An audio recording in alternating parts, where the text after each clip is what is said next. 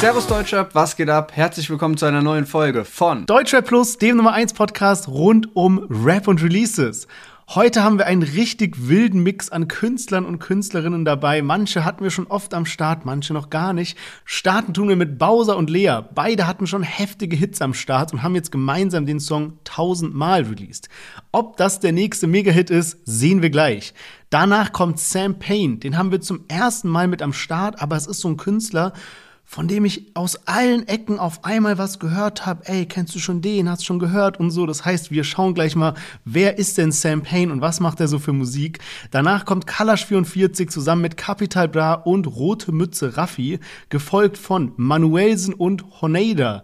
Man hätte schon fast vergessen, dass Manuelsen ja auch noch Musik macht. Deswegen haben wir ihn heute mitgenommen. Und zu guter Letzt niemand anderes als Shi Agu und sein neuer Track Maximum Riz. Ja, und diese Woche geht's bei den Themen um Crow und sein neues Müsli, das eben auch Thema bei der Fernsehshow Höhle der Löwen war. Und was da so passiert ist, besprechen wir heute. Und außerdem geht es um jemanden, um den es in der letzten Zeit sehr ruhig geworden ist. Und zwar Ratar. Vor einigen Wochen gab es dann ein XXL-Statement von ihm mit der Ankündigung zu einem neuen Album, einer Dokumentation und ein Interview über viele Gerüchte und Sachen aus der Vergangenheit. Und nun ist bekannt geworden, dass fünf seiner Firmen ein Insolvenzverfahren einleiten mussten. Geschichten. Also, Intrigen, Verrat und missbrauchtes Vertrauen spielen da überall eine große Rolle und wir hören uns gleich nach dem Intro wieder. Unbedingt dranbleiben.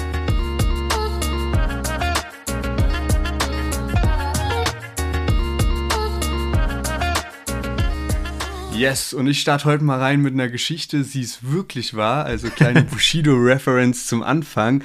Und zwar ein kleiner Schwenk aus meiner Jugend, beziehungsweise eher aus meiner Studienzeit. Ich habe ja in Darmstadt studiert, deswegen schaut auch an alle Freunde da. Und da war einmal so eine WG-Party, Geburtstagsparty, irgendwie sowas, ne, so 20, 30 Leute. Und mit einem Kumpel hatte ich halt so dieses Ding, wir haben immer Wodka Energy getrunken. Und ich war irgendwie schon auf der Party und er war diesmal eben dran, das so zu holen. Dann ist er hingekommen und ich glaube, ich hatte auch schon ein bisschen was getrunken und er war dann so am Start. Und unser Ding war halt eigentlich immer eine Flasche Wodka und zwei 1 Liter Flaschen Effekt. Da gab es ja immer diese Flaschen. So, das hat immer so perfekt gepasst.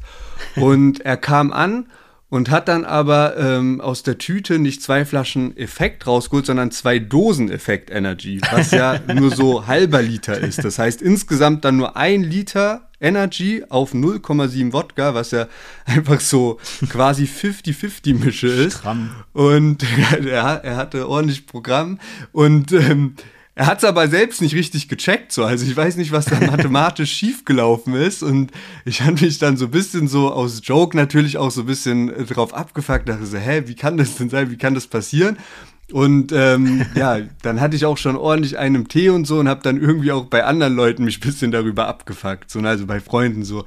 Und ähm, dann ist es so über den Abend hinweg irgendwie so ein Running Gag plötzlich geworden, als wir dann halt auch auf dem Weg zum Club waren und so, da waren alle gut dabei und so. Und meine Freunde fanden es halt so lustig, dass ich mich dann irgendwie so darüber abgefuckt habe, dass die halt immer wieder so ein bisschen so diese Geschichte angesprochen haben. Und das war dann irgendwie so die Begleitung auf dem Weg von der Party zum Club. Und seitdem ist auf jeden Fall diese ganze Thematik um diese zwei Dosen Effekt Energy halt bis heute irgendwie so ein Thema bei uns in der Gruppe und jetzt ist halt sehr lustig gewesen, als ich dann so vor paar Wochen gemeint habe, so ey, wir haben jetzt einfach mit dem Podcast einen Sponsoring mit Effect Energy und der Kreis sich jetzt so mit geschlossen hat. Muss dein Bro mal zwei Dosen mitbringen. Auf jeden Fall, auf jeden Fall. Er fragt jetzt immer so aus Joke so, wenn wir irgendwie zusammen unterwegs sind und er so einkaufen soll, fragt er so, reicht das? ey, ich kann mir auch so richtig gut diesen Modus vorstellen, wie es so als Spaß beginnt mit diesem so, ja, wie, wie kann das passieren, dass du so zwei Dosen mitnimmst auf so eine Wodka und wie, wie es dann aber so langsam zu ernst wird und man sich so reinsteigt mit so, Digga, ernsthaft, wie kann das passieren? also, wenn wir eine Sache mitnehmen wollen aus dem heutigen Spot, dann die, dass man immer genug Energy haben sollte. Von daher, Shoutout an Effekt, danke, dass ihr diese Folge gesponsert habt. Und jetzt würde ich sagen, starten wir direkt rein in die neue Episode. Let's go!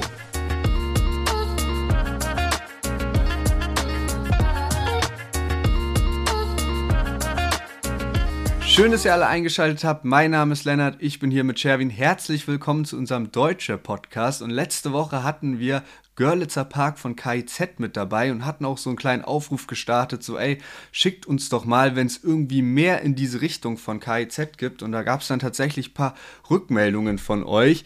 Und ein Album wurde genannt, und zwar das Soloalbum von Tarek Golem heißt das. Und da ist mir auch eingefallen, vor ein paar Jahren habe ich auch diese Single Kaputt wie ich geisteskrank gefeiert. Also das war wirklich auch so ein Ding, was bei mir hoch und runter lief.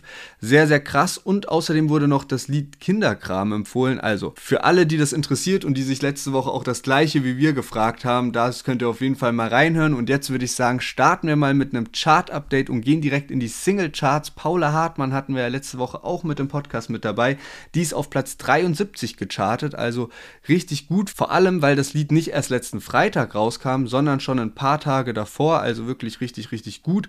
Und auf Platz 62 haben wir Dardan, auf Platz 22 Robin Schulz, Raf Kamora und Montez, auf Platz 19 Yasik und auf Platz 1 zum fünften Mal in Folge jetzt die Single 9 bis 9 von Sira, Bad Chief und Bowser.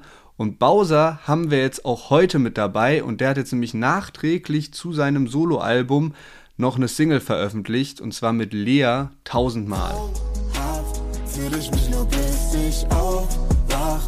Deine Worte sind nicht glaubhaft, alles was du sagst nicht wahr. Merkst du nicht einmal, wie weh mein Herz tut? Warum fühlst du mir nur Schmerz zu? Was hab ich dir angetan?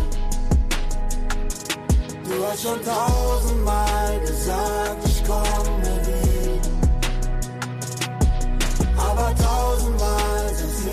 Ja, Bowser und Lea mit der Single Tausendmal und vor zwei Wochen kam ja schon das Bowser-Album Der Letzte macht das Licht aus raus. Und ähm, jetzt sieht man auf Spotify, dass da so eine Deluxe-Version mit am Start ist. Und da ist jetzt eben diese Single Tausendmal drauf und dann auch noch ein Remix von Frühling im Viertel. Also einfach einem alten Song, der nicht mal auf dem Album ist, hat mich ein bisschen gewundert. Ich weiß nicht ganz genau, warum man das jetzt so Deluxe-Version nennt, weil eigentlich könnte man es, glaube ich, auch einfach als normale Single jetzt vermarkten. So, ne? Da mhm. ist jetzt ein Musikvideo noch rausgekommen und so. Ich weiß nicht ganz genau, ob das damit zusammenhängt, dass man jetzt nochmal das Album ein bisschen pushen will. Könnte ich mir gut vorstellen, weil wir haben ja neulich schon darüber gesprochen, dass von der Chartplatzierung her das Album schon eher in die Richtung Flop geht. Vor allem, wenn man sich mal die alten Chartplatzierungen von Bowser anschaut. Sein erstes Album, was so in den Charts am Start war, war Drei Farbenhaus mit Platz 10. Dann kam das Mixtape Power Bowser auf Platz 16. Dann kam das Album Fieber auf Platz 9. Das Album 100 Pro auf Platz 6. Und jetzt eben neuerdings Der Letzte macht das Licht aus auf Platz 45. Was ja schon sehr krass rausfällt aus dem Muster. Ja, krass, aber ich finde es auch eigentlich heftig, dass die anderen Alben so gut gechartet sind, nicht weil ich, weil ich nicht das erwartet hätte bei Bowser, sondern weil Bowser für mich so bisschen von der Strategie her diesen, dieses Paschanim-Ding fährt oder vielleicht Paschanim dieses Bowser-Ding fährt, dass der so einzelne Hits hat, die alle überkrass sind, angefangen mit Was du Liebe nennst oder auch jetzt von 9 bis 9. Ich habe vorhin mal geguckt, wenn man diese beiden Versionen sich mal so zusammen anguckt, das ist über 60 Millionen Streams schon und ich selber nehme Bowser eher so wahr, dass er immer so Hit rausbringt, eine Weile chillt, Hit rausbringt, eine Weile chillt. Und von dem Album jetzt habe ich irgendwie gar nicht so viel mitbekommen, ehrlicherweise. Nee, same. Ich kann mich dran erinnern, dass ich so vor einem halben Jahr, dass ich da so einen Newspost gemacht hatte, als die Tracklist erschienen ist. Da ist dann auch so Jamule zum Beispiel drauf, dann Chapo war ja auch eine Single mit dabei. Aber seitdem ist mir dann auch aufgefallen, ich habe nicht richtig was von der Promophase mitbekommen, auch jetzt mal so in Richtung Interviews oder so gedacht, sondern das Album ist halt einfach plötzlich erschienen und trotzdem hat halt ein Bowser gerade durch diesen unnormalen Erfolg von 9 bis 9 über 5 Millionen monatliche Hörer. Und da ist halt auch mal spannend zu sehen, wie krass dieses Lied auch von dieser Speed-Version auch profitiert. Ne? Also, ähm, du hast gerade schon angesprochen, es gibt eben diese zwei Versionen und wenn man die zusammenrechnet, machen die halt ultra viele Streams. Und ähm, alleine diese und diese Standardversion, diese normale Version, würde jetzt gar nicht ausreichen von den Streams, dass das immer noch auf Platz 1 geht, sondern es ist eben, dass sich das dann addiert und deswegen gerade seit Wochen auf Platz 1 ist. Ach krass. Okay, ich wusste gar nicht, dass man das so zusammenzählt mit dieser Speed-Version. Aber gut, ja, macht auch irgendwo ein bisschen Sinn. Aber krass, ich sehe da immer so Memes von einem Typen auf, auf TikTok. Ich weiß nicht, ob du die auch angezeigt bekommst, der immer so Leute aus der Musikszene parodiert und dann, wenn so der eine Typ kommt, der sagt, lass mal eine Speed-Up-Version machen. Weiß ich, ob das ja, Mann. Aber äh, talking about Hits, äh, was mich gewundert hat, ich habe äh, mir mal Lea angeschaut und ihr erfolgreichster Song bisher ist ja 110 mit Kapi und Samra. Und der wird dementsprechend auch immer da auf dem Spotify-Profil direkt angezeigt unter den Top-Songs.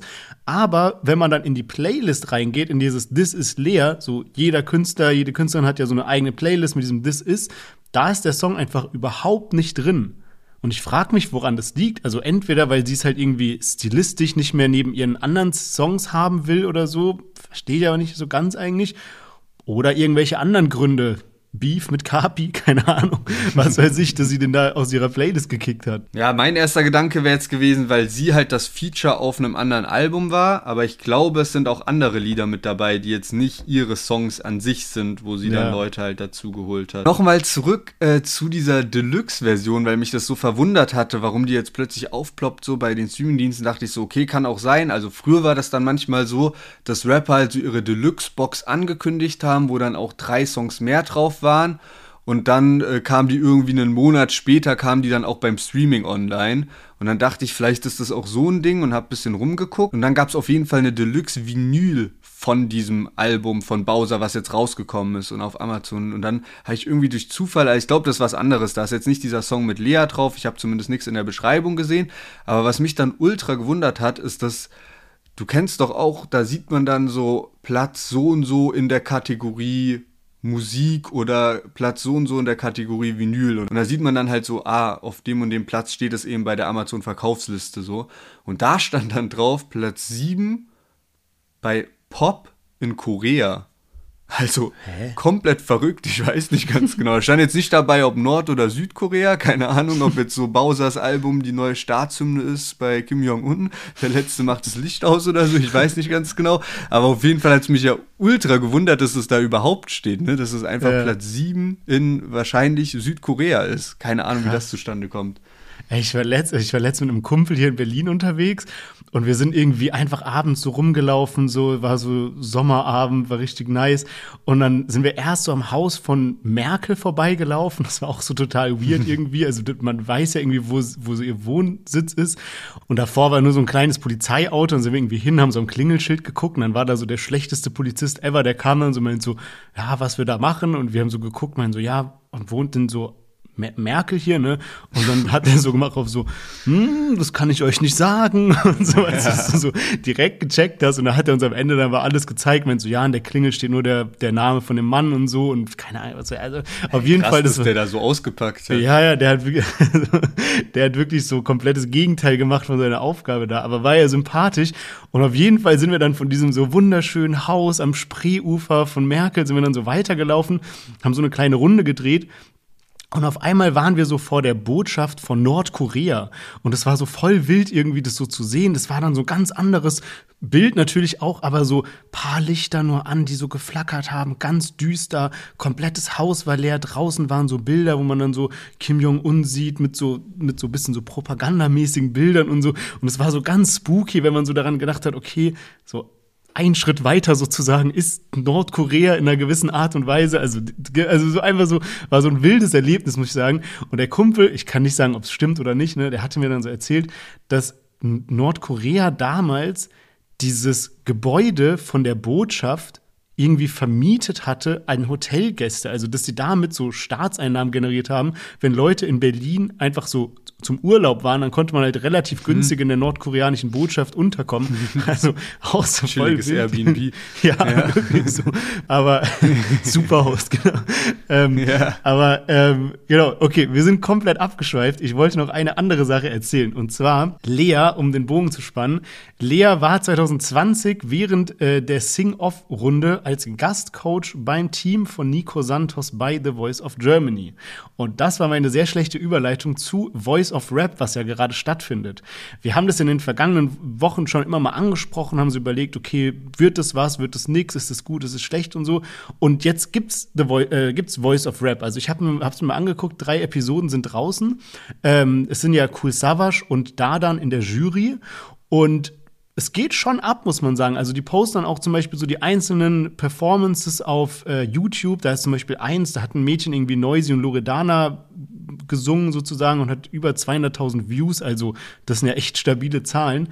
Und ähm, ich habe mir das irgendwie ganz anders vorgestellt gehabt. Ich dachte, das ist so wie The Voice, dass man da so eine Riesenhalle hat und so eine Bühne und dann so ne, alles ist so riesengroß.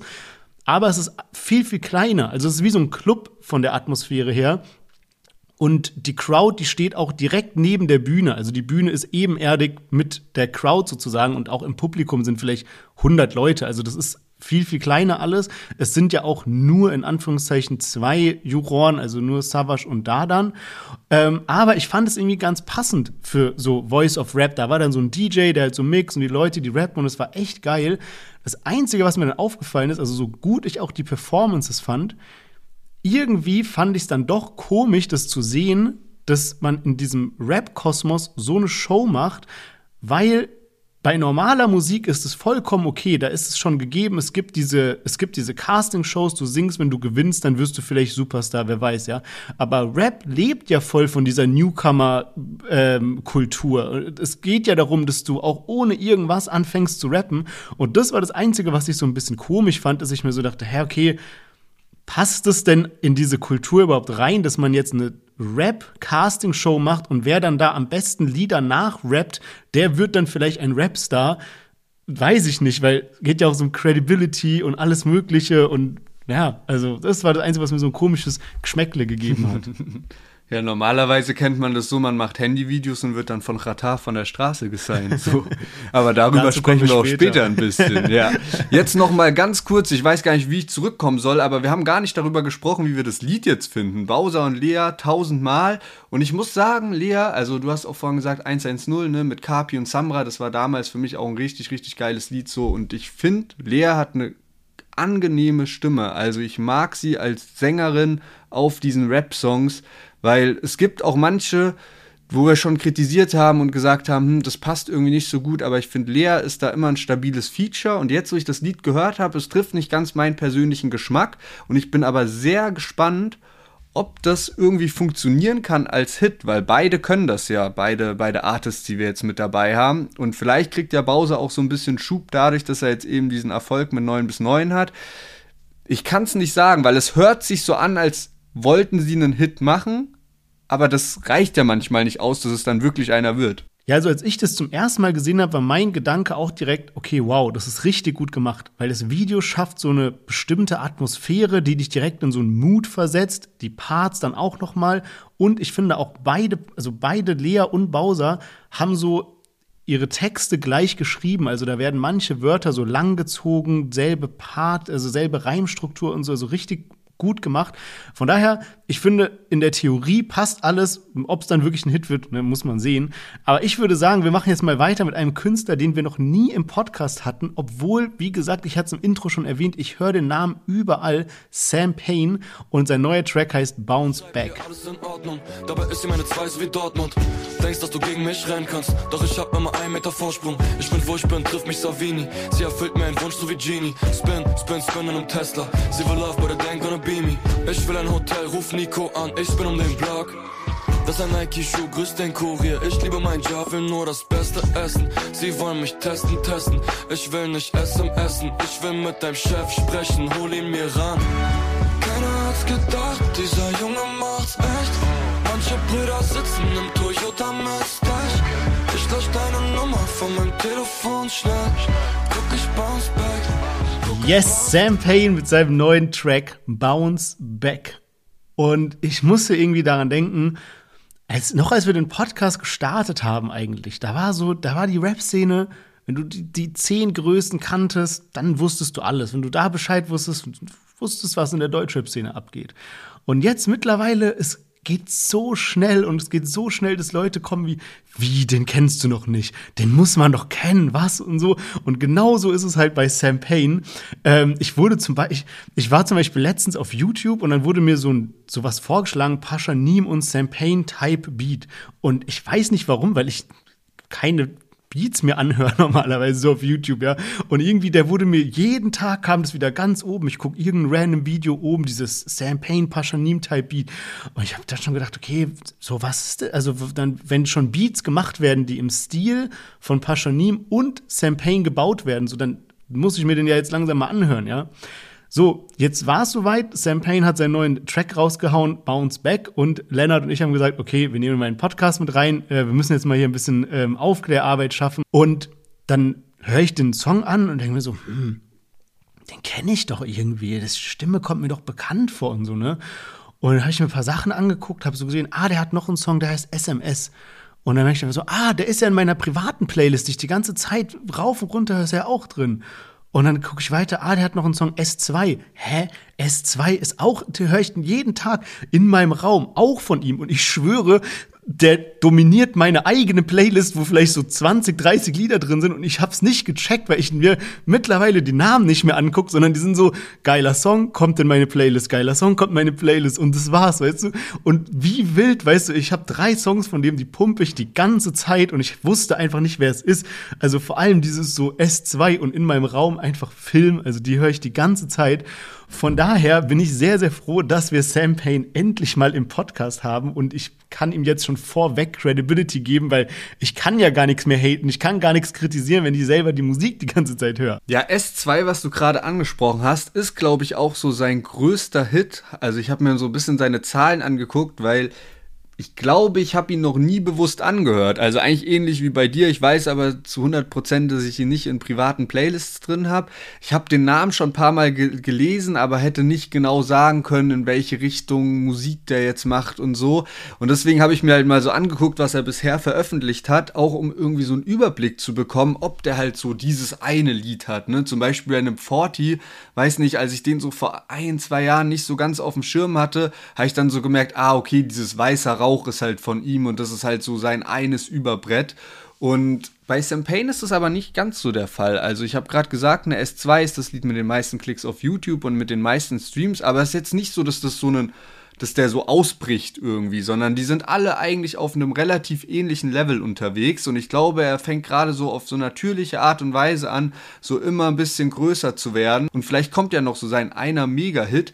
Ich finde, oder was mir so am positivsten aufgefallen ist, ist, glaube ich, ähm, ja, dass er eine sehr angenehme Stimme einfach hat und die halt sich sehr geil auf die Beats anhört, die er, die er so mit, mit dabei hat. Und das ist schon ein bisschen gute Laune Musik jetzt, zumindest bei dem Lied. Ja, ja, safe. Die anderen auch alle so, die kann man alle so chillig hören. Ich mache halt auch gerne, wenn Freunde da sind, so diese Playlist, dieses Me Right Now oder Schiebt anders oder so, weißt du, diese vorgefertigten Spotify-Playlisten. Und ich glaube auch, dass er da recht häufig mit drin ist. So, das pusht dann halt natürlich auch nochmal. Aber ja, gute Stimme bringt mich gleich zu meinem nächsten Punkt. Und zwar, ich, es gibt kaum Informationen über Sam Payne online. Das heißt, es gibt keinen Wikipedia-Artikel, es gibt nicht viele Diskussionen in irgendwelchen Foren oder so. Ist ja noch ein recht neuer Künstler. Deswegen kann ich nicht zu 100% sagen, ob diese zwei Informationen zusammenpassen, aber ich bin mir relativ sicher. Und zwar ähm, ich habe irgendwo gelesen, dass sein alter Name, sein alter Künstlername, bevor er Sam Payne hieß, was ja irgendwie so, ne, wie so Champagne irgendwie sich so anhört, Sam Wernick war. So, keine Ahnung. So, dann habe ich auf jeden Fall gedacht, okay, gut, schaue ich mir mal an, was hat denn Sam Wernick so rausgebracht. Und ähm, habe dann das eingegeben bei YouTube und dann kam als erstes Ergebnis, ohne dass irgendwo in den Show Notes oder irgendwo auch nur Sam Wernick genannt ist, ein Video von The Voice Kids von 2015, wo ein Samuel, ne, Sam Payne, Sam Wernick, Samuel, ähm, ein Lied von Motrip gerappt hat. Und das war so witzig irgendwie, weil es sah schon sehr ähnlich aus. Das heißt, es gibt natürlich jetzt noch eine Wahrscheinlichkeit, dass es nicht derselbe ist. Ich glaube aber schon.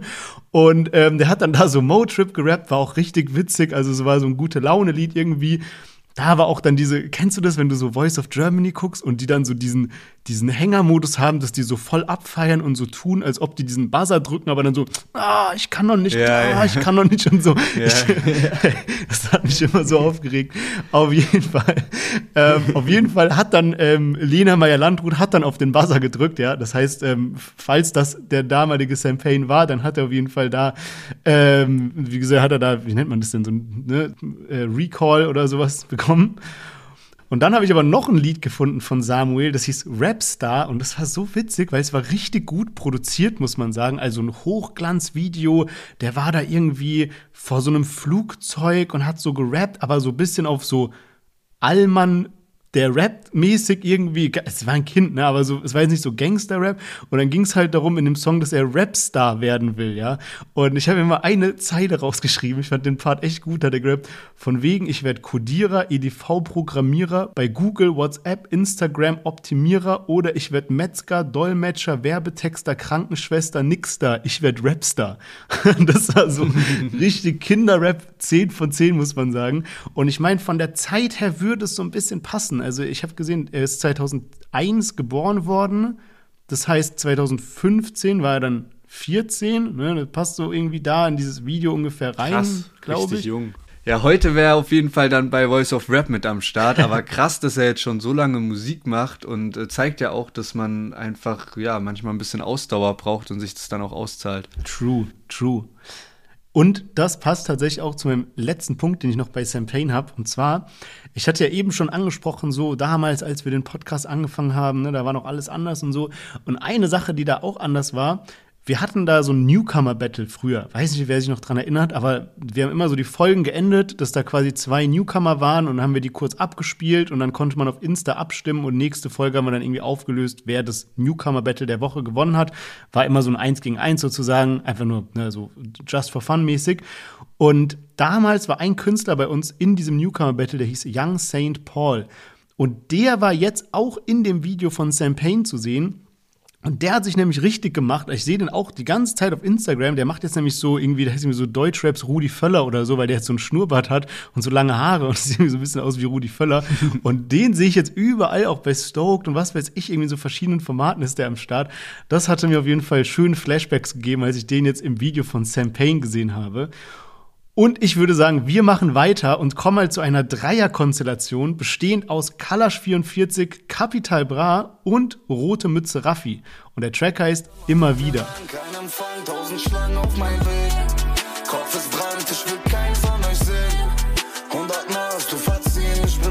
Aber in diesem Leben nie mehr zu ihr. Deine Tränen sind wie Stiche in die Seele. Du bist mein Glück zwischen all meinen Problemen. Denker, ja, alles verschmiert wegen den Tränen. Immer, immer wieder, wieder, ja, ja. Und du schreist meinen Namen durch die Tür und der Nachbar hört wieder alles. Immer, immer wieder. Meiner gut Reprozent und du schreibst, dass du mich wieder willst und vermisst. Immer, immer. Ja, Kalasch, Capital Bra und Rote Mütze Raffi mit dem Song Immer wieder. Und ich weiß nicht genau warum. Ich glaube, ich habe mir nicht so krass Gedanken darum gemacht. So Rote Mütze Raffi habe ich schon häufiger gelesen und hatte ja auch, glaube ich, schon häufiger Features mit Deutschrappern und so. Aber aus irgendeinem Grund dachte ich immer, das wäre ein Typ, also ein Sänger oder ein Rapper. Ich habe keine Ahnung warum. Und deswegen war ich jetzt so ultra überrascht, dass das halt auch einfach eine Sängerin ist. Und ich finde, die Kombi von Kalash und Kapi habe ich eigentlich eh mal gefeiert. Also die hatten schon so das eine oder andere geile Lied zusammen. Und ich finde jetzt auch hier matcht es eigentlich ziemlich gut, auch auf diesem Beat. Und gerade Kalash gefällt mir richtig, richtig gut mit seiner Stimme auf dem Beat. Was bei mir für Kritik sorgt, ist ein bisschen Capis Hook, weil da habe ich mich so gefragt beim Hören, ey, da reimt sich eigentlich relativ wenig. Dann dachte ich, okay, vielleicht kriegt man das nicht ganz so mit, weil das irgendwie so Kreuzreime sind oder so und die Hook dann relativ lange geht. Aber ich habe mir das nochmal bei Genius angeschaut und ich glaube, das ist so mit Absicht gemacht, aber es reimt sich halt wirklich nichts auf, auf Anhieb. Deswegen, also ich finde eigentlich Capis Stimme auch in der Hook und auch auf dem Beat hört sich nice an, also ähnlich wie, wie bei Kalash. Ich finde, die beiden sind einfach wie gemacht für diesen Beat, um da ein geiles Lied draus zu machen. Aber die Hook, finde ich, hätte man stärker machen können. Ja, mich wundert das eh in letzter Zeit so ein bisschen, weil ich habe vor einigen Tagen dieses Video gesehen, irgendwie Aufstieg und Fall von Capital Bra oder irgendwie so heißt es, haben wahrscheinlich viele von euch gesehen, ist so ein, so ein YouTuber, der macht öfter solche Reportagen und fasst dann eben so richtig gut die ganze Karriere von einem Künstler zusammen, in dem Fall eben von Capi. Und da hat man dann immer die Songs noch mal kurz gehört und wie es losging und dann diese ganze Zeit dann bei EGJ und mit Samra und und und und irgendwie das war so heftig oder auch wenn man sich noch die Sachen angeguckt hat von äh, Rapper Mittwoch, wo er quasi gefreestylt hat und andere im Rap-Battle fertig gemacht hat, auseinandergenommen hat, mit so einem Humor in der Stimme und als würden ihm die Parts einfach so zufliegen irgendwie. Der hat so easy going, geile Parts gerappt.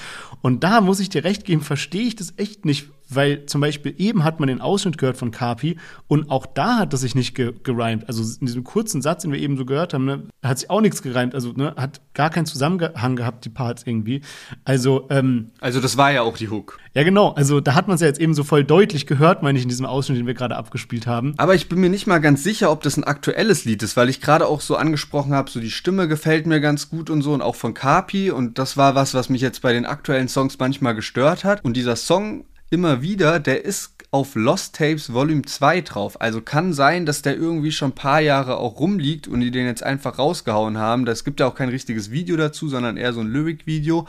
Und ähm, deswegen, wer weiß, wie, wie alt das Ding schon ist. Ja, Kalash ist für mich auch irgendwie so ein kleines Phänomen in der Deutschrap-Szene, muss ich sagen. Ich mir muss da immer an so einen Spruch denken, den ich mal gehört habe, der, der heißt Content is King, Distribution is Queen. Ich weiß gar nicht genau, was der Zusammenhang ist. Ich glaube, es geht so ein bisschen, ne, also wenn du halt guten Content machst, ist schon mal gut, aber es ist genauso wichtig, dann den, den, das, was du machst, auch richtig zu vertreiben und groß zu machen, zu promoten und so. Und zum Beispiel bei, bei also Kalash, der ist ja so gesegnet, was seine Connections angeht. Der hat ja Songs zusammen mit, ich habe vorher mal geguckt, Samra, Kapi, Nemo, Bozza, Angie, Luciano, Kolja Goldstein, Gringo, Farid Bang und, und, und. Also der ist wirklich mit den krassesten Deutschrappern irgendwie connected und eben auch musikalisch. Aber ich habe so das Gefühl, der chillt so voll sein Leben. Der hat zwar diese Baba Connections, der macht gute Songs, dem seine Stimme ist cool, die, der macht Songs, die irgendwie auch so, ne, die eine gute Laune geben und so.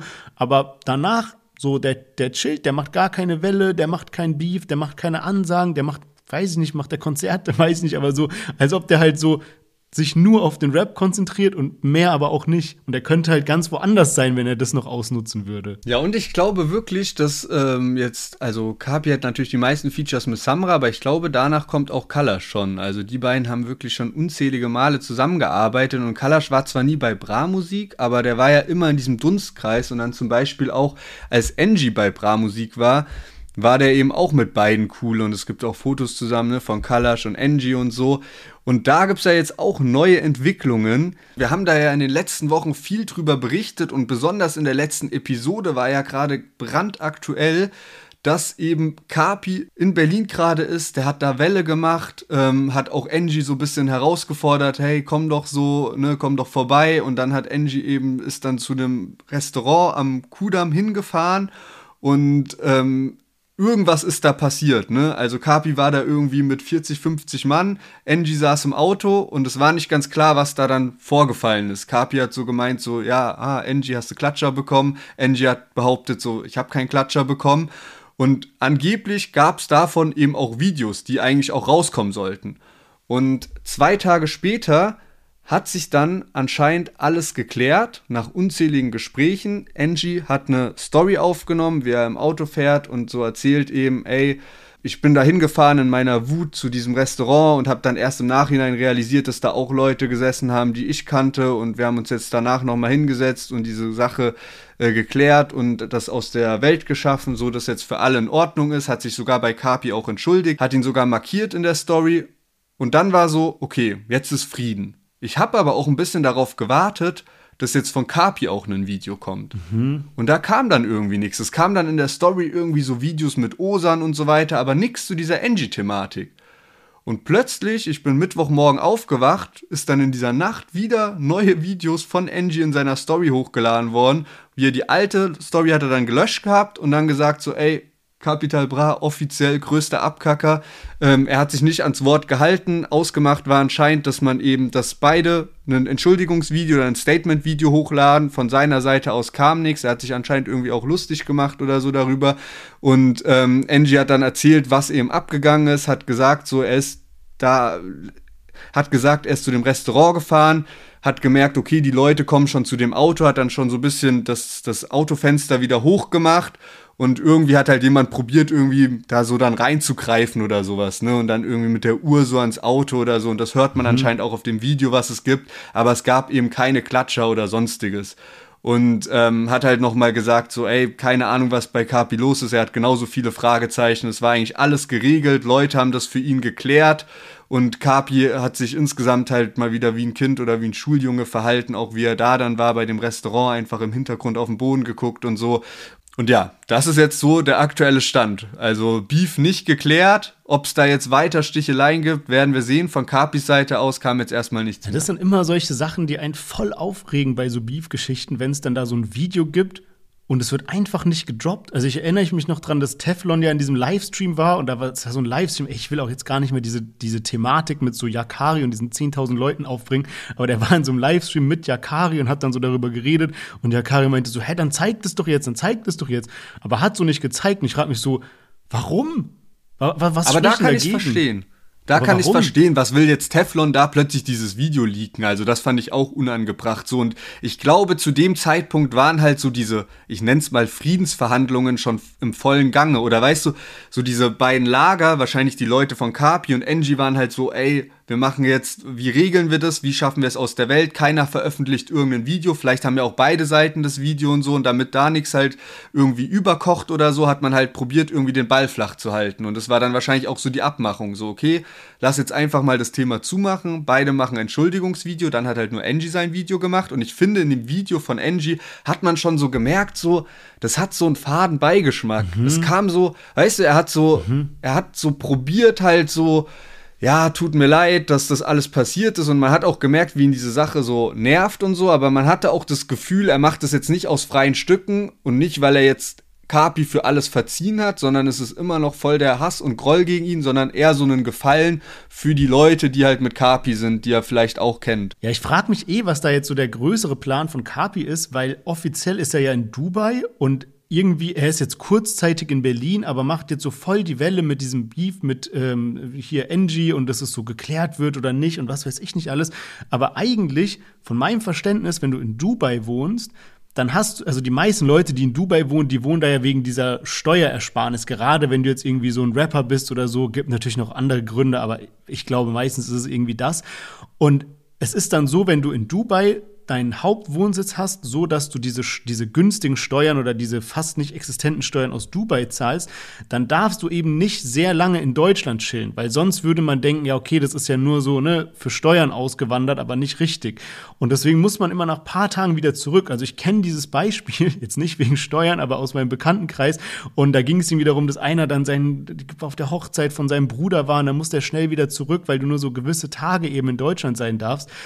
Und wenn das der Fall ist, dann müsste Kapi jetzt auch bald wieder zurück nach Dubai, in wenigen Tagen. Deswegen, es lohnt sich ja jetzt gar nicht so fett Welle zu machen. Der könnte theoretisch auch nach Berlin kommen, sich in irgendeinem Hotel einnisten, irgendwie ne, nach A, B fahren, wieder zurück, irgendwie einen Song aufnehmen und ab nach Dubai zurück. Also ich check nicht so ganz, was jetzt Capis größerer Plan ist, das jetzt so groß auch aufzubauschen. Aber er hat auch gesagt, dass er jetzt in Deutschland längere Zeit ist. Und ich glaube, also seine Family wohnt da halt und ich glaube, er ist halt jetzt dort und regelt wahrscheinlich ein paar andere Sachen. Also steht ja noch dieser Bushido-Distrack im Raum. Ich finde jetzt wirklich bei dieser Sache, bei NG Angie und Carpi, wir hatten auch in der Insta-Story da eine, eine Umfrage, weil jetzt kann man das, oder jetzt ist eigentlich so ein Zeitpunkt, wo man das mal ganz gut bewerten kann. Dieser Beef geht mittlerweile seit einem Jahr. Und äh, wir hatten gefragt, wer hat eurer Meinung nach die bessere Figur im Beef abgegeben? Und es haben 44% für Carpi gestimmt und 56% für Angie. Und meiner Meinung nach hat Angie eindeutig die bessere Figur in dieser ganzen Sache abgegeben. Er ist halt, also im Sinne von, das sah jetzt unglücklich aus, weil er macht halt ein Entschuldigungsvideo und Kapi reagiert nicht drauf und dann sieht so aus, als wäre Angie der Schwächere, aber eigentlich, finde ich, zeigt es irgendwie oder spricht es eher gegen Kapi und wenn man jetzt noch wirklich betrachtet, so wann ging dieser Beef los, halt vor einem Jahr, dann hat seitdem Kapi vom Image her in der Szene deutlich abgenommen und bei Angie ist würde ich sagen, gleich geblieben ungefähr. Wenn nicht vielleicht sogar ein bisschen positiver oder ein bisschen bekannter oder sowas. Ja, true. Also ich kann auch das Ergebnis auf jeden Fall nachvollziehen. Vor allem, wie du vollkommen richtig sagst, Angie zieht halt auch jetzt musikalisch durch. Der hat ja jetzt gerade auch wieder was Gutes released hier zusammen mit Bojan und Omar.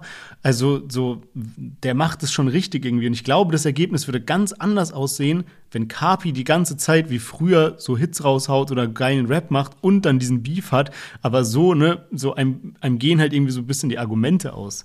Aber mich überrascht das Ergebnis eigentlich, weil ich gedacht, also nach meiner Wahrnehmung her müsste es so viel mehr Prozent nochmal für Angie geben als nur 56 zu 44, weißt du? Aber es zeigt halt, dass Kapi auch immer noch eine starke Fanbase anscheinend True. hat. True, auf jeden Fall. Ich würde aber sagen, wir kommen jetzt mal zu unserem nächsten Song von heute und zwar Manuelsen zusammen mit einer Künstlerin, die auf diesem Song ihr Debüt hat und dementsprechend weiß ich gar nicht genau, wie man es ausspricht. Entweder Hanida, also wird geschrieben wie Honey, der Honig und ein DA oder Honeida. Ähm, der Song heißt auf jeden Fall Acting Like That und da hören wir jetzt mal rein.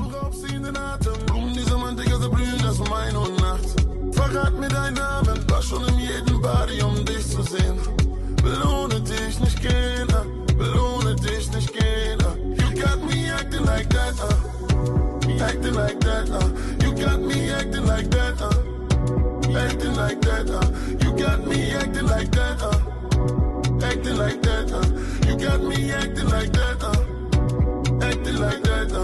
Yeah. Yes, Manuelsen zusammen mit Haneda oder Huneida Acting Like That.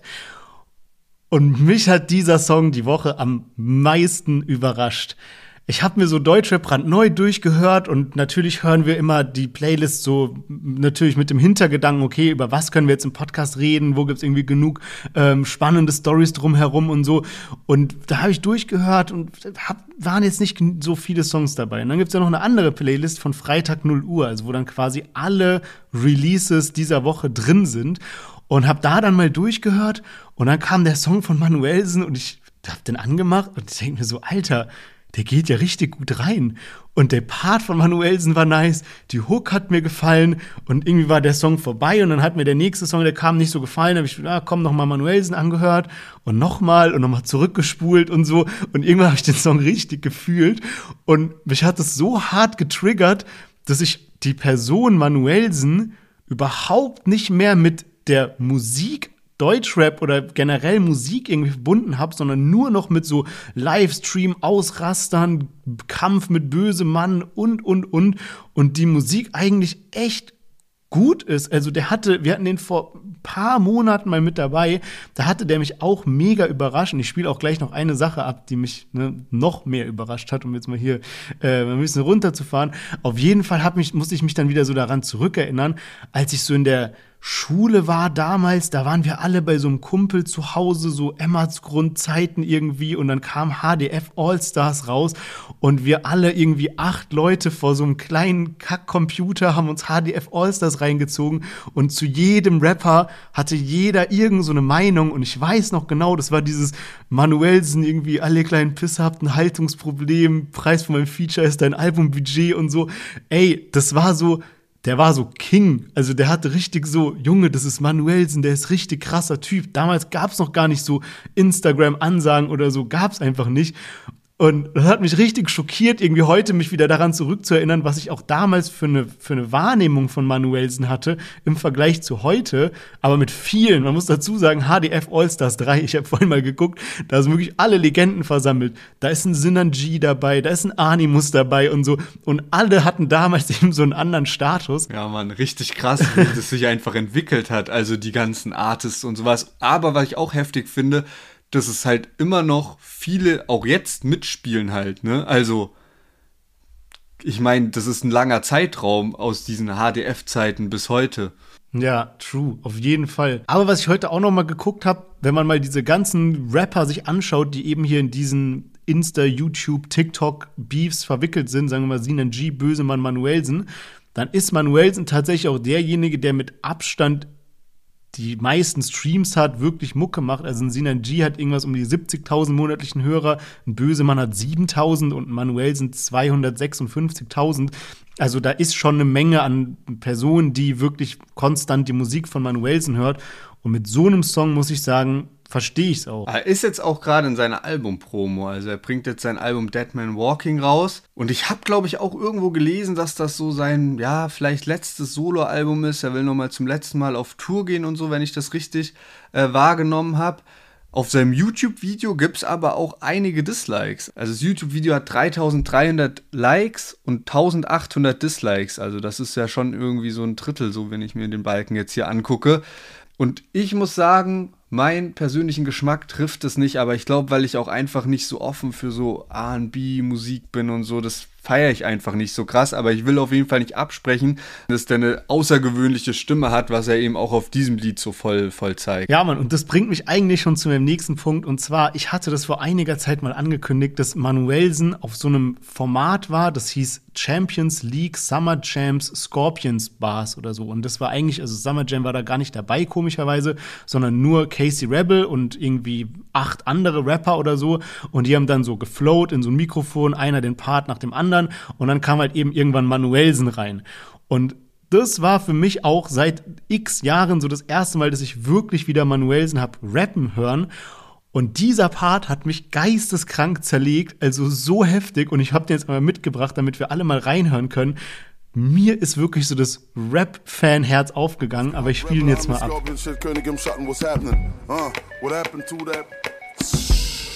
Check. Uh, check. Seit wann macht dieser Hurensohn auf Blockpfeife? Digga, hagelt Backpfeifen. Treff mich in nem Kupe mit dem Dach beim Ersatzreifen. Baguettes in der Rollie sind wie Backsteine. Ich fick dir deine Mutter, das ist Langweile. Digga, komm ich morgens 8 Uhr mit dem falschen Fuß aus dem Bett. Bring ich ne Gun mit, die pustet dich weg. Digga, das ist Bloody City. Ich hab immer Ballermann dabei. Nike, Rachi, Duffelback, Trikot, Galatasaray und seht mich deine Schwester. Yes, also das war irgendwie der Part, der mich so komplett gekillt hat und er float da eben noch, weiß ich nicht, zehnmal so lang weiter wirklich krass und ich glaube echt bei Manuelsen, ey, wenn der aufhören würde mit diesen Ansagen, so Mucke ballern würde, ein bisschen mehr so Features raushauen würde und einfach seine Internetpräsenz zur Promo seiner Musik nutzen würde und nicht um so anzuecken, ich glaube, der könnte ganz woanders sein, als er das jetzt im Moment ist. Man muss natürlich auch sagen, man weiß es nicht, vielleicht ist er ja auch happy mit dem, was er im Moment macht. Zum Beispiel mit Bösemann ein Rückkampf. Ne? Man hätte es gar nicht gedacht, irgendwie, auch wenn es zwar so im Raum stand, aber es soll jetzt tatsächlich stattfinden. Am 22. Dezember in Tschechien. Und ähm, Bösemann hat das Ganze angekündigt, äh, dann auch die Veranstaltung, die eben den, den Kampf da promotet und so. Man sieht beide auch recht häufig trainieren. Allerdings hat Manuelsen selber noch gar nichts groß dazu gesagt. Und kann auch sein, dass er so wie damals einfach sich ein bisschen zurückhält und dann eben so von wegen, ich komme da rein, gebe dem ein paar Backpfeifen und gehe wieder. Aber ähm, ich, ich bin mal gespannt, wie es ausgeht, weil ich hätte gar nicht mal damit gerechnet, dass sie noch mal kämpfen, weil ich dachte so, okay, Manuelsen hatte verloren. Wenn er jetzt reingeht und noch mal verliert, dann wäre es halt relativ, ne, wäre irgendwie schlecht für ihn, so für, für die Wahrnehmung. Aber wenn zum Beispiel Bösemann verliert, dann geht auch sein Titel mit Ich habe gegen Manuelsen gewonnen irgendwie weg. Ja, also für beide irgendwie Risiko. Man weiß nicht, was sie dabei verdienen. Wahrscheinlich nicht ganz so schlecht. Ähm, mich hat es gewundert, dass das in Tschechien stattfindet. Ja, habe ich mich auch gefragt, aber wahrscheinlich einfach irgendwie ein anderes Box-Event gab ja jetzt auch um Universum Boxing so ein bisschen ne, irgendwie so Kritik drumherum. Wenn es euch bis hierhin gefallen hat und ihr weder Interviews verpassen wollt, noch spannende Deutschrap-News oder Analysen von Deutschrap-Songs, Hintergrundwissen, einfach den ganzen Nerd-Talk aus dem Deutschrap, dann stellt auf jeden Fall sicher, dass ihr dem Deutsche Plus Podcast folgt. Und wenn es euch so richtig gut gefallen hat und ihr euch denkt, ey, komm, diesen extra Aufwand mache ich jetzt und ich hole mein Handy raus und lasse dir noch eine gute Bewertung da, dann Kuss geht raus, weil das bedeutet uns sehr, sehr viel und ne, pusht auch irgendwie den Algorithmus bei Spotify, bei Apple Podcasts, überall sonst. Von daher, Liebe geht raus und wir machen weiter mit dem letzten Song für heute, Chiago Maximum Risk. Spiel kein Kicker in der Kneipe, aber treff da die Bande. Coole Maus, holt mir eine Kugel Pilz. Sie hat sehr gutes Game, sie macht ein Arzt super wild. Und wir machen Zunkus nach all dem Unfug, weil ihr Charme zum Tragen kam, so wie Freunde beim Umzug. Chiago. Äh, Pfefferminz, die Kirschstadt, was ich trink. Rede nicht von Atmen, doch muss Luft holen aus Instinkt. Die Barkeeperin kippt Sirup in meinen Gin. Ganze Gruppe auf Toilette und sie ruppen mit mir Dings. Lackschuh, Baby, ich hab Maximum Riss. Ich bin nicht ihr Fitnesstrainer, trotzdem mach ich sie fit. Ah, uh, sie hat mich heiß gemacht wie ein Herd. Ich bin wie ein alter Streit, denn sie hat mich. Yes, Shiagu mit seiner neuen Single Maximum Riss. Er ist ja gerade auch in der Promo zu seinem neuen Tape. Und ich war ein bisschen auf YouTube unterwegs am Donnerstag und ähm, hatte dann irgendwie durch Zufall gesehen, hä, okay, krass, die Premiere ist schon für 20 Uhr eingestellt. Chiago macht da gerade einen Livestream davor, der ist irgendwie 20 Minuten davor live gegangen. Und dann bin ich einfach mal rein und da hat er halt dann so einen Livestream gehabt, wo er ein bisschen mit seinen Fans sich ausgetauscht hat und alle möglichen Leute da auch reingeschrieben haben, ey, mach mal Feed mit dem, mach mal Feed mit dem. Und ähm, welche Namen da am häufigsten gedroppt waren, war TBK, Tiefbasskommando, hatte ich davor irgendwie nie so auf dem Schirm. Und Dream. Und ich habe nie an diese Kombi gedacht, so äh, Chiago und Dream zu, zusammen. Weiß auch nicht, warum so viele Fans den da so reingeballert haben, aber es wäre auf jeden Fall eine sehr interessante Mischung.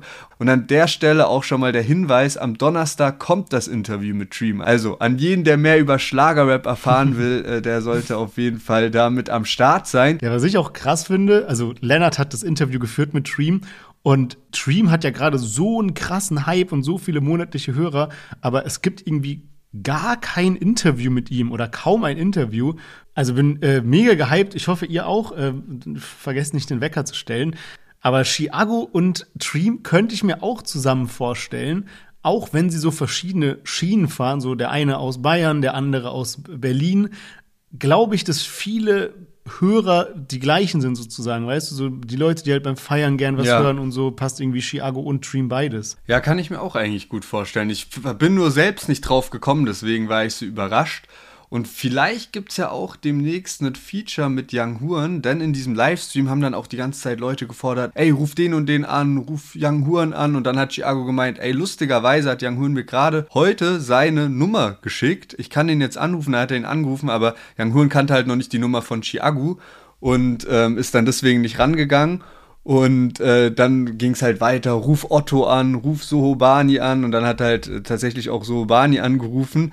Und äh, das Lustige war da, er muss ja auch immer ein bisschen aufpassen, ne, mit seiner Skibrille und so, dass dann nicht die Nummer geleakt wird. Ne? Mhm. Ne? Das war ein bisschen kritisch bei Young Huren, weil er da die Nummer noch nicht eingespeichert hat, muss er voll mit seinem äh, Handy-Display aufpassen, dass das dann nicht irgendwie die Leute sehen. Und bei Sohobani wurde dann die Nummer wirklich fast geleakt, aber dadurch, dass Mailbox rangegangen ist und dann kommt er plötzlich so diese Ansage und Chiago meinte, glaube ich, sogar sowas, ah, ich kann ihm auch auf die Mailbox sprechen. Und dann lief das kurz und dann wurde so Nummer und ich habe es gar nicht gecheckt, aber er hat dann so, ah, okay, fuck, fuck, fuck, ich muss kurz abbrechen, ne?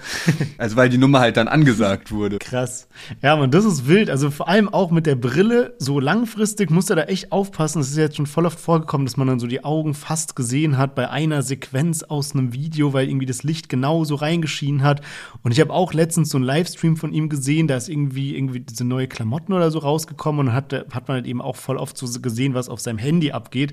Aber ja, krass. Wie findest du denn den Song? Wenn du schon bei der Premiere anwesend warst und so, dann äh, was, was ist denn dein Eindruck von dem Lied? Ja, ich hatte gar nicht Hörprobe oder so gehört, wenn es sowas überhaupt gab, aber ich muss sagen, gefällt mir sehr gut, vor allem weil Gänsehaut, also das letzte veröffentlichte Lied, nicht so meinen Geschmack getroffen hat und er spielt ja wirklich immer mit den angesagten ähm, Jugendwörtern, sage ich mal. Ne? Also gerade auch Gänsehaut ist ja was, was gerade ziemlich im Hype ist. Dann auch sowas wie Mietfrei in meinem Kopf und jetzt auch Maximum Riss. Riss war ja auch mit dabei beim Jugendwort des Jahres. Und mir gefällt das Lied echt gut, weil er, finde ich, auch für Chiago-Verhältnisse relativ viele Wortspiele mit reingebracht hat. Ne? Also auch in der Hook hört man das ja, ich bin nicht ihr Fitnesstrainer, trotzdem mache ich sie fit. Und äh, der erste Part auch wirklich sehr, sehr geil. Und dann, was ich auch, was mir wirklich positiv aufgefallen ist, ist so dieser Einstieg in den zweiten Part, ne? Dieses Dicker, jetzt mal ernst, wenn eine Atzen sich beschwert, dass du sie hardcore nervst, ich schwör, dann machst du was verkehrt. Denn egal, wo man verkehrt, scheißegal, wie man verballert ist, flirten ist so geil, doch ist nur geil, wenn es geil für alle ist. Richtig, richtig mhm. starkes Statement, meiner Meinung nach. Und ähm, ich finde einfach bei Chiagu merkt man, also ich habe den ja neulich live auf dem Superblumen gesehen und auch so in seinen Livestreams und so, wie er, wie er spricht und wie er sich gibt, so merkt man einfach, dass der ein cooler Typ ist. Im Sinne von, der hat gute Werte, ähm, ist irgendwie nice drauf, so ist auf dem Boden geblieben, jetzt nicht irgendwie so ein abgehobener Superstar. So, das ist halt so mein Eindruck von dem, dass man einfach bei dem sagen kann, okay, der ist einfach korrekt so und kommt sehr korrekt rüber. Oder hat Riss wie ich jetzt äh, neuerdings gelernt habe. Ich erinnere mich noch, als wir die Folge hatten mit den Jugendwörtern des Jahres, da war Riz mit dabei und irgendwie haben wir noch so gesagt, ja, voll oft kennt man die Wörter nicht und ich habe Riz zu dem Zeitpunkt noch nie gehört. Jetzt komme ich mir so richtig boomermäßig vor und ich musste sogar jetzt, nachdem ich so halb, also ich hatte es schon mal gehört und ich wusste so grob, was es bedeutet, musste ich es dann doch noch mal googeln und ähm, habe dann irgendwie gelesen, also so, okay, in der Regel wird Riz Männern zugeschrieben, die durch bestimmte Eigenschaften leichtes Spiel haben, Frauen zu verführen. Das können sowohl optische als auch charakterliche Merkmale sein. Jemand mit Riz kann also zum Beispiel besonders groß oder muskulös sein oder sich durch seinen Humor und seinen Charme auszeichnen. Okay, verstanden, musste trotzdem noch mal googeln und habe mich dann auch ähm, nicht ganz so boomermäßig gefühlt, als ich dann gelesen habe bei diesen weiteren Fragen, die bei Google immer kommen, wie benutzt man Riz, also so im Satz irgendwie, weil ich wusste selbst dann noch nicht so genau, sagt man so, ey, du hast gutes Riz oder du hast oder so, ich, ich check's nicht ganz. Ja, aber ich weiß, was du meinst. Aber ja, ich finde, der macht das auch echt gut. Auch in dem Video geht es ja darum, dass die in so einer Eckkneipe sind und alle zusammen trinken und feiern und er die ganze Zeit irgendwelche Mädels anmacht, die sich dann aber von ihm so abdrehen und mit jemand anderem dann irgendwie rummachen oder was weiß ich. Also die, der andere, der dann wahrscheinlich irgendwie mehr Riss hat oder so. Ähm, also macht auf jeden Fall sehr gut die Umsetzung von dem Ganzen. Und was mich an dem Video auch sehr gefreut hat, ähm, komplett anderes Thema, aber die benutzen da so eine Flugzeugweste, so eine Schwimmweste aus so einem Flugzeug. Und ich habe mich immer gefragt, wenn ich im Flugzeug sitze, wie funktioniert dieses Ding, wenn mal wirklich der Ernstfall eintritt und man irgendwie ins Wasser springt und dann ziehen die einfach nur an so einer Lasche und auf einmal bläst sich diese ganze äh, Schwimmweste auf und in dem Moment war ich so, gut, nice. Das sieht aus, als ob ich das benutzen kann, wenn es mal wirklich hart auf hart kommt irgendwie. ja, vor allem, man ist schon so tausendmal geflogen und irgendwie hat man es schon tausendmal gehört und macht mittlerweile auch, obwohl man es immer noch nicht weiß, trotzdem Kopfhörer ja. rein, während die Stewardessen das so erzählen. Und ich wüsste auch nicht, ob ich das so im Notfall und dann vor allem hast du ja so eine Paniksituation ja. auch, ob, ob man das dann so hinbekommt. True. Dank Maximum Risk vielleicht. Was ich mich noch gefragt hat, ist, ähm, er, er, hat eine Line, das habe ich noch nie gehört, wo er davon spricht, coole Maus holt mir eine Kugel Pilz. Das habe ich so auch noch nie das gehört, so eine Kugel Pilz, aber ich glaube, das sind einfach diese runden ja, Gläser, ne? Also die so, keine Ahnung, wie ich es jetzt beschreiben soll, aber ich glaube, man weiß. Ja, hier im, im Wedding gibt es so eine Kneipe, so eine Eckkneipe, da kann man eben auch so Billard spielen und das ist wirklich so, wie man sich so eine so eine, so eine Kneipe vorstellt, genauso eine wie in einem Video von Chiago. Und wenn du da dir so einen Pilz mhm. bestellst, dann bekommst du immer das Pilz in so einem kugelförmigen Glas und immer mit diesem, mit diesem Papierkranz, der so oben auf dem, auf dem Glas Ding ja, drauf ja, ist, ne? So da drumherum und dann aber auch nochmal auf einem Untersetzer drauf und so wird jedes Pilz dort serviert. Also ja, genau, das ist wahrscheinlich dann äh, damit gemeint. Eine letzte Sache, die ich noch gesehen hatte, und zwar, als wir den letzten Chiago-Song dabei hatten, da haben wir geguckt, wie die monatlichen Hörer sind und wo er gerade unter den Top-Rappern ist. Und da war es so, dass er Raf Kamora fast eingeholt hatte. Und wenn man heute mal auf die monatlichen Hörer schaut, dann ist das immer noch so. Allerdings zwischen diesen beiden Episoden von, vom Deutsche Plus Podcast jetzt hatte Chiago zwischenzeitlich tatsächlich Raf Kamura überholt von den Streaming-Zahlen. Der ist jetzt wieder ein bisschen hoch, aber gab eben diesen Zeitpunkt, da war der, glaube ich, dann der dritt- oder viertmeistgehörte Rapper in Deutschland. Also richtig krass und mal schauen, wie jetzt Maximum Risk das Ganze nochmal pushen wird. Deswegen würde ich sagen, kommen wir jetzt mal zu einem Fazit, bevor wir zu unseren zwei höchst spannenden Themen von heute kommen. Gestartet haben wir mit Bowser und Lea und ihrem neuen Track 1000 Mal. Danach Sam Payne mit Bounce Back, Kalash 44, Capital Bra und Rote Mütze Raffi mit Immer wieder, Manuelsen und Hanida oder auch Neda mit Acting Like That und zu guter Letzt Chiago Maximum Riss. Ich denke mal, weil du schon in der Premiere am Start warst, dass die Antwort dieses Mal klar ist, oder? Ja, schon. Ich glaube echt, dass Chiago eigentlich Favorite Song ist. Aber auch von Kalash immer wieder fand ich eine starke Nummer. Wie sieht es bei dir aus? Ja, ich fand die Wo Woche eigentlich an sich ganz gut. Und das Witzige ist, wenn ich jetzt wirklich sagen müsste, welchen Song habe ich am häufigsten gehört, dann ist es Manuels in dem Fall. Also, da ging mir irgendwie gut rein. Ich denke mal, on the long run werde ich Chiago am meisten gehört haben werden, weil der dann in meine Party-Playlist reinkommt. Aber so Stand jetzt geht's diese Woche an Manuelsen. Und damit würde ich sagen, starten wir rein in die Themen. Und zwar fangen wir an mit Crow. Den haben wir eigentlich so gut wie nie im Thementeil dabei. Aber jetzt ist was passiert. Und zwar Höhle der Löwen. Ne? Man kennt ja hier diese Sendung, Startups werden gepitcht und dann können die Investoren investieren und so war es jetzt auch. Und in der Höhle der Löwen waren Carsten und Ruven. Und Carsten und Ruven haben ihr Startup vorgestellt, Spaceys. Spaceys sind Cerealien, so ne, wie Cornflakes oder in der Art. Ähm, nur der Clou ist eben, dass sie super wenig Zucker enthalten und sehr viel Protein, also deutlich gesünder sein sollen, weil normale Cornflakes oder halt gerade die Dinger mit so Schoko, Zimt, was weiß ich, die sind halt eigentlich nur Zucker sozusagen.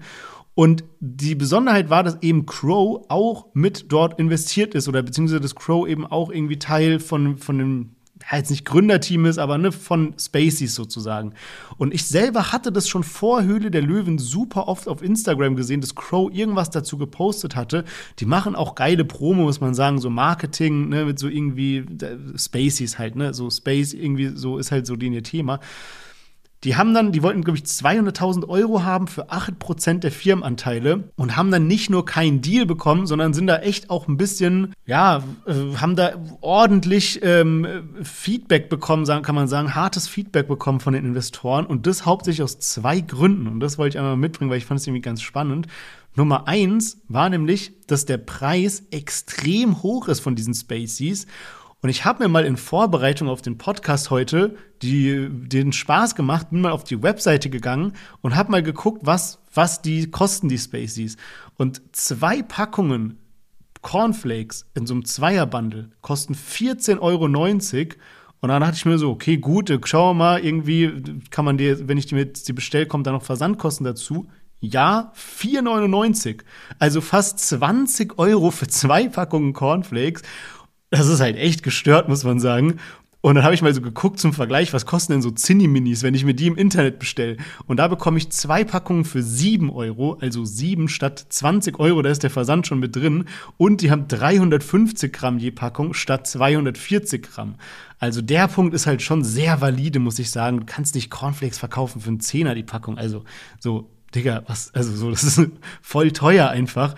Und ähm, der zweite Grund war eben so diese Anteilsstruktur. Irgendwie war das ganz komisch, dass diese beiden Gründer, Carsten und Rufen, gar keine richtigen Anteile hatten, sondern irgendwie so ein Company Builder im Hintergrund. Und die haben quasi die Firma gebaut und irgendwann hätten sie diese Anteile vielleicht bekommen. Auf jeden Fall, lange Rede, kurzer Sinn, der Deal ist geplatzt. Sie haben keinen bekommen. Allerdings ist Crow mit dabei. Und wo ich dann dran denken musste, war, wir haben schon so oft über so Rapper in Kombination mit Cornflakes berichtet, zum Beispiel bei Luciano, dass der eigene Cornflakes rausbringen wollte, dann Bones MC, da hat er sogar schon so, so Test, so Test äh, Cornflakes gezeigt, so Samples, die sahen dann eben aus wie so eine Hundeknochen. Äh, Gab es irgendwie zwei Sorten und so. Und ich glaube, jetzt dieser Case zeigt so ein bisschen, es gibt manche Produkte, wo man leicht, die man leicht machen kann als Rapper, so ein Eistee oder so, ne? Da gibt's dann so Abfüller und die machen dann so einen Eistee und dann hat man den. Aber ich kann mir vorstellen, bei Cornflakes ist es dann doch relativ schwer, weil man den Preis so, krass, so krass drücken muss, um einen fairen Preis anbieten zu können. Das kann sein, dass deswegen vielleicht auch Bones und Luciano nicht geklappt hat, ne? Also dass deswegen noch keine Rapper-Cornflakes ja. gibt. Ja, und man muss halt echt sehen, so das Kritische ist, glaube ich, wirklich bei diesen ganzen Influencer-Produkten, also egal ob jetzt Müsli oder whatever, ähm, aber nur weil ich auch wieder so diese Kommentare gelesen habe, wie von wegen so, ey, das ist, das Produkt ist halt nicht fähig, irgendwie über Jahre hinweg auf dem Markt ähm, relevant zu sein. Weil sowas ist ja, du probierst es oder jeder will es am Anfang probieren, weil es sind halt so, das ist das Müsli von Crow und du willst unbedingt testen und willst auch vielleicht ein bisschen mitreden können oder deine Meinung dazu dir bilden. Aber keine Ahnung, auf Dauer gehst du ja auf jeden Fall bei so einem Produkt, was du vielleicht auch täglich konsumierst, dann nach so einem Preis-Leistungs-Check, so, ne? Und überlegst dir halt, ey, wenn das jetzt so teuer ist, so das Müsli, was ich bisher die letzten Jahre gegessen habe, schmeckt mir eh viel besser, warum sollte ich jetzt das Müsli von Crow essen? Ja, safe, vor allem, also was halt vielen Leuten auch nicht so ganz bewusst ist, oft kommen ja Leute zum Beispiel in die Höhle der Löwen, so Gründer, und dann sagen die halt so, ja, wir stellen das her für ein Euro und wir verkaufen es für sieben oder so. Und dann denkt man so, oha, Junge, wie viel Geld macht ihr? Aber die Realität ist halt, wenn du Hersteller von so einem Produkt bist, dann verkaufst du das erstmal an den Handel und da brauchst du eigentlich schon mal so 50% Marge oder so, so ein Kram, weil die dann selber das ja weiterverkaufen, nochmal eine Marge wollen und die wollen ja auch verdienen, sagen wir jetzt mal als Beispiel ein Rewe oder sowas, wenn der 20% Rabatt da drauf gibt, dann will der immer noch guten Schnapp machen. Und wenn der das dann von dir kauft, dann willst du guten Schnapp machen. Deswegen muss man eben das so günstig produzieren, damit es langfristig ähm, rentabel ist. Ja, ja, auf jeden Fall. Ich habe dann auch mal äh, bei laut.de noch eine Kritik gelesen und die sind ja wirklich auch bekannt für ihre Kritiken und ähm, sind dann nicht nur auf das äh, Produkt an sich äh, eingegangen, sondern auch noch auf Crows Schauspielkünste. Es gibt nämlich auch einen Werbespot dazu und in diesem Werbespot sagt Crow so ein paar Sätze und laut.de sagt in ihrer Kritik, ey, wie kann man diese Sätze schon so emotionslos rüberbringen, so mäßig.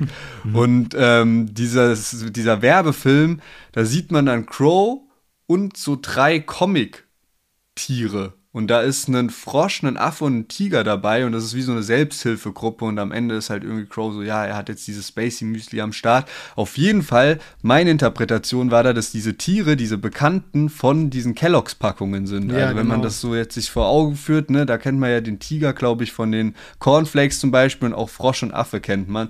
Also ähm, hat Spaceys da auf jeden Fall auch noch einen kleinen Seitenhieb an äh, die Platzhirsche mit eingebaut. Und wer in den letzten Jahren ja auch immer mitgemischt hat bei neuen Produktideen und so weiter und so fort und viele Businesses parallel am Laufen hatte, ist Qatar man weiß ja, ne, er hat Goldmann gegründet. Ich habe irgendwie gesehen, dass er vor zwei Jahren meinte, ey, bis zum Sommer will ich äh, 100 äh, Artists gesigned haben. Es gab dieses Köftespieß-Meme und er hat da seinen eigenen Köfte dann in die Supermärkte gebracht. Es gab den Goldmann Tower und alles wurde immer größer und größer und man hat schon gemerkt, okay, letztes Jahr war noch dieser Rheingold-Film, aber man hat schon insgesamt gemerkt, alles flacht so ein bisschen ab. Und jetzt gab es vor ein paar Wochen eben ein Statement von Ratar, wo er sich mal dazu geäußert hat, was eigentlich los ist und gesagt gesagt hat, dass er halt so ein bisschen den Überblick verloren hat einfach und viele Leute im Hintergrund das Vertrauen von ihm ausgenutzt haben und Sachen gemacht haben. Da laufen anscheinend aktuelle Ermittlungen, also er kann sich teilweise auch nicht richtig äußern. Er musste sich von vielen Leuten trennen, hat jetzt ein kleines Team und hat auch gesagt, dass er sich, dass er all das jetzt auch auf dem Album verarbeitet hat, irgendwie 30 Songs mhm. oder so, also direkt Doppelalbum. Es wird eine Dokumentation geben, es wird ein Interview geben bei Toxic. Also Ratar will da anscheinend aufräumen mit dieser Vergangenheit und auch ein bisschen Klarheit bringen, was in den letzten Jahren passiert ist. Und ein zentrales Thema könnte dabei auch diese ganze Klickkauf-Sache sein. Also diese ganzen Gerüchte, die es um dieses Thema gab in den letzten Jahren, wurden da Streams gekauft oder nicht, könnten halt Teil von dieser Dokumentation oder dem Interview sein. Und ja, so ein kleiner Hinweis ist eben, dass Ratar meinte, da laufen auch aktuelle Ermittlungen, warum er sich im Moment noch nicht dazu äußern kann. Ja, genau, das ist halt in so Situationen immer so ein bisschen schwierig, auch da was zu sagen. Also es, im Moment ist es so, dass da eben verschiedene Insolvenzverfahren am Laufen sind und es werden eben, ich glaube, fünf Firmen die in dem Umfeld von Qatar und Goldman und AON und sowas sind, da ähm, wird eben ein, ja, wie sagt man, Insolvenzverfahren durchgeführt. Und es ist so ein sehr, sehr heikles Thema, muss man sagen, weil, wenn, wenn man jetzt zum Beispiel, wenn man merkt, okay, eine Firma, die geht langsam aufs Ende zu, die wirtschaftet nicht mehr so wie davor und die wäre eigentlich insolvent, dann muss man als Geschäftsführer, muss man Insolvenz beantragen sozusagen und dann äh, wird es eben geprüft und dann kommen dann so, so Berater, was weiß ich, so ein sehr komplexer Prozess. Aber wenn man das nicht macht, dann gilt es eben so als Insolvenzverschleppung und das ist ein sehr schwerwiegender Fall. Das bedeutet, ich glaube, es wird auch gerade einfach so ein bisschen ermittelt, wer ist an was schuld, weil Qatar selber hat ja selber so Statements abgegeben von wegen, dass er sich von seinem ganzen Team getrennt hat und von allen und ich glaube, es ist einfach so viel unklar, einerseits für uns, für die Allgemeinheit, aber andererseits auch intern so ein bisschen, wer ist jetzt schuld daran, weil solche Fälle können oft sehr schwerwiegende Strafen oder Geldstrafen auch mit sich ziehen. Auf jeden Fall. Und ich fand es dann schon auch interessant, dass eben hier gerade alles, was Ratar wahrscheinlich in den letzten drei, vier Jahren hochgezogen hat, wie zum Beispiel die Goldman Entertainment GmbH, aber auch die Goldman Music GmbH oder Goldman Tower GmbH. Zu diesen Unternehmen gehören, die jetzt eben Teil von diesem Insolvenzverfahren sind. Aber sowas wie Alles oder Nix, also das Label, was schon ewig besteht, da gibt es im Moment keine Insolvenzanträge. Ich glaube auch, so wie ich das gelesen habe, dass weiterhin jetzt hier mit SSIO und seinem ursprünglichen Team, also die ganzen Leute, die um ihn herum sind, seit, keine Ahnung, zehn Jahren oder so, also dieser kleine Kreis, ich weiß auch nicht, ob das jetzt so sein Team direkt ist, was so Manager angeht, aber halt so die Künstler, ne, Sami, SSIO, die sind, glaube ich, immer noch da, ist immer noch alles cool. Aber wahrscheinlich einfach in den letzten Jahren viele Leute dann dazugekommen, dass es einfach zu viel wurde. Und man hat's ja auch, man hat ja auch irgendwie so gedacht, Alter, was passiert gerade da bei Qatar? Das ist ja geisteskrank, weil das so krass nach oben ging und so viele Künstler gesigned, die ja auch, worüber wir ja berichtet haben, in den letzten Jahren immer mehr haben das Label verlassen, ne? Ob das jetzt ein Mero ist, ein Raiz, Cerro El Mero, Enno. Ja. Da gab es ja schon viel Bewegung. Ja, true. Ja, mir tut so ein bisschen leid für Ratar, weil ich habe das Gefühl gehabt, der ist so voll in dieser Rolle aufgegangen irgendwie. Der war ja dann beim OMR-Festival und war voll gefeiert und mit seinem Haval-Grill in jedem Supermarkt und, und, und und hat so ein Business nach dem anderen gelauncht. Und man weiß jetzt nicht, was passiert ist, aber es hört sich für mich an, als ob einfach so viel behind the scenes gerade kaputt geht und für ihn tut's mir leid. Ähm, es heißt allerdings auch, also um hier mal so eine Sache zu zitieren von diesem Insolvenzverfahren, da haben die geschrieben, die fünf insolventen Gesellschaften haben teilweise erhebliche Verbindlichkeiten aufgebaut, ja, also ist schlecht. Diesen Verbindlichkeiten stehen jedoch signifikante immaterielle Werte sowie laufende Einnahmen aus dem Musikgeschäft gegenüber, sodass gute Chancen für eine nachhaltige Sanierung bestehen. Ich gehe davon aus, dass allein diese Aufarbeitung zu einer Reduktion der Gesamtschuldenlast in sechsstelliger Höhe führen kann. Das bedeutet also Sanierung, ne, so die wollen eben, dass, dass, dass das Business wieder läuft, wieder rentabel wird und so weiter. Und dann meinen sie eben mit diesen immateriellen Werten, was weiß ich, da sind Künstlerverträge und so ein Kram, ähm, die da eben bestehen, die das Ganze so ein bisschen ausgleichen können. Aber was auch heftig ist, wenn man sagen muss, okay, eine Reduktion in sechsstelliger Höhe also das bedeutet jetzt noch nicht, dass die Schuldenlast so groß ist. Also es hört sich ein bisschen komplex an, aber die können quasi mit diesen Verträgen und allem, was Qatar und AON und so weiter da so hat, können sie quasi in sechsstelliger Höhe die Schulden reduzieren. Also sechsstellige Höhe bedeutet ja irgendwie ne 100.000 bis 999.000 oder sowas. Ist ja gar nicht mal so viel, je nachdem von welchen Summen man hier spricht. Also war jetzt ein komplexes Thema zum Abschluss, trotzdem sehr sehr wichtig und wir werden das auf jeden Fall weiterhin beobachten, was hier mit Ratar und Goldman und so weiter abgeht. Ansonsten noch einmal der Hinweis, am Donnerstag kommt das Stream-Interview. Ich freue mich schon richtig darauf. Ich hoffe, ihr euch auch. Und ja, damit wünsche ich euch jetzt noch eine schöne Woche. Macht's gut, bis zur nächsten Folge am Donnerstag. Bleibt gesund. Ciao, ciao.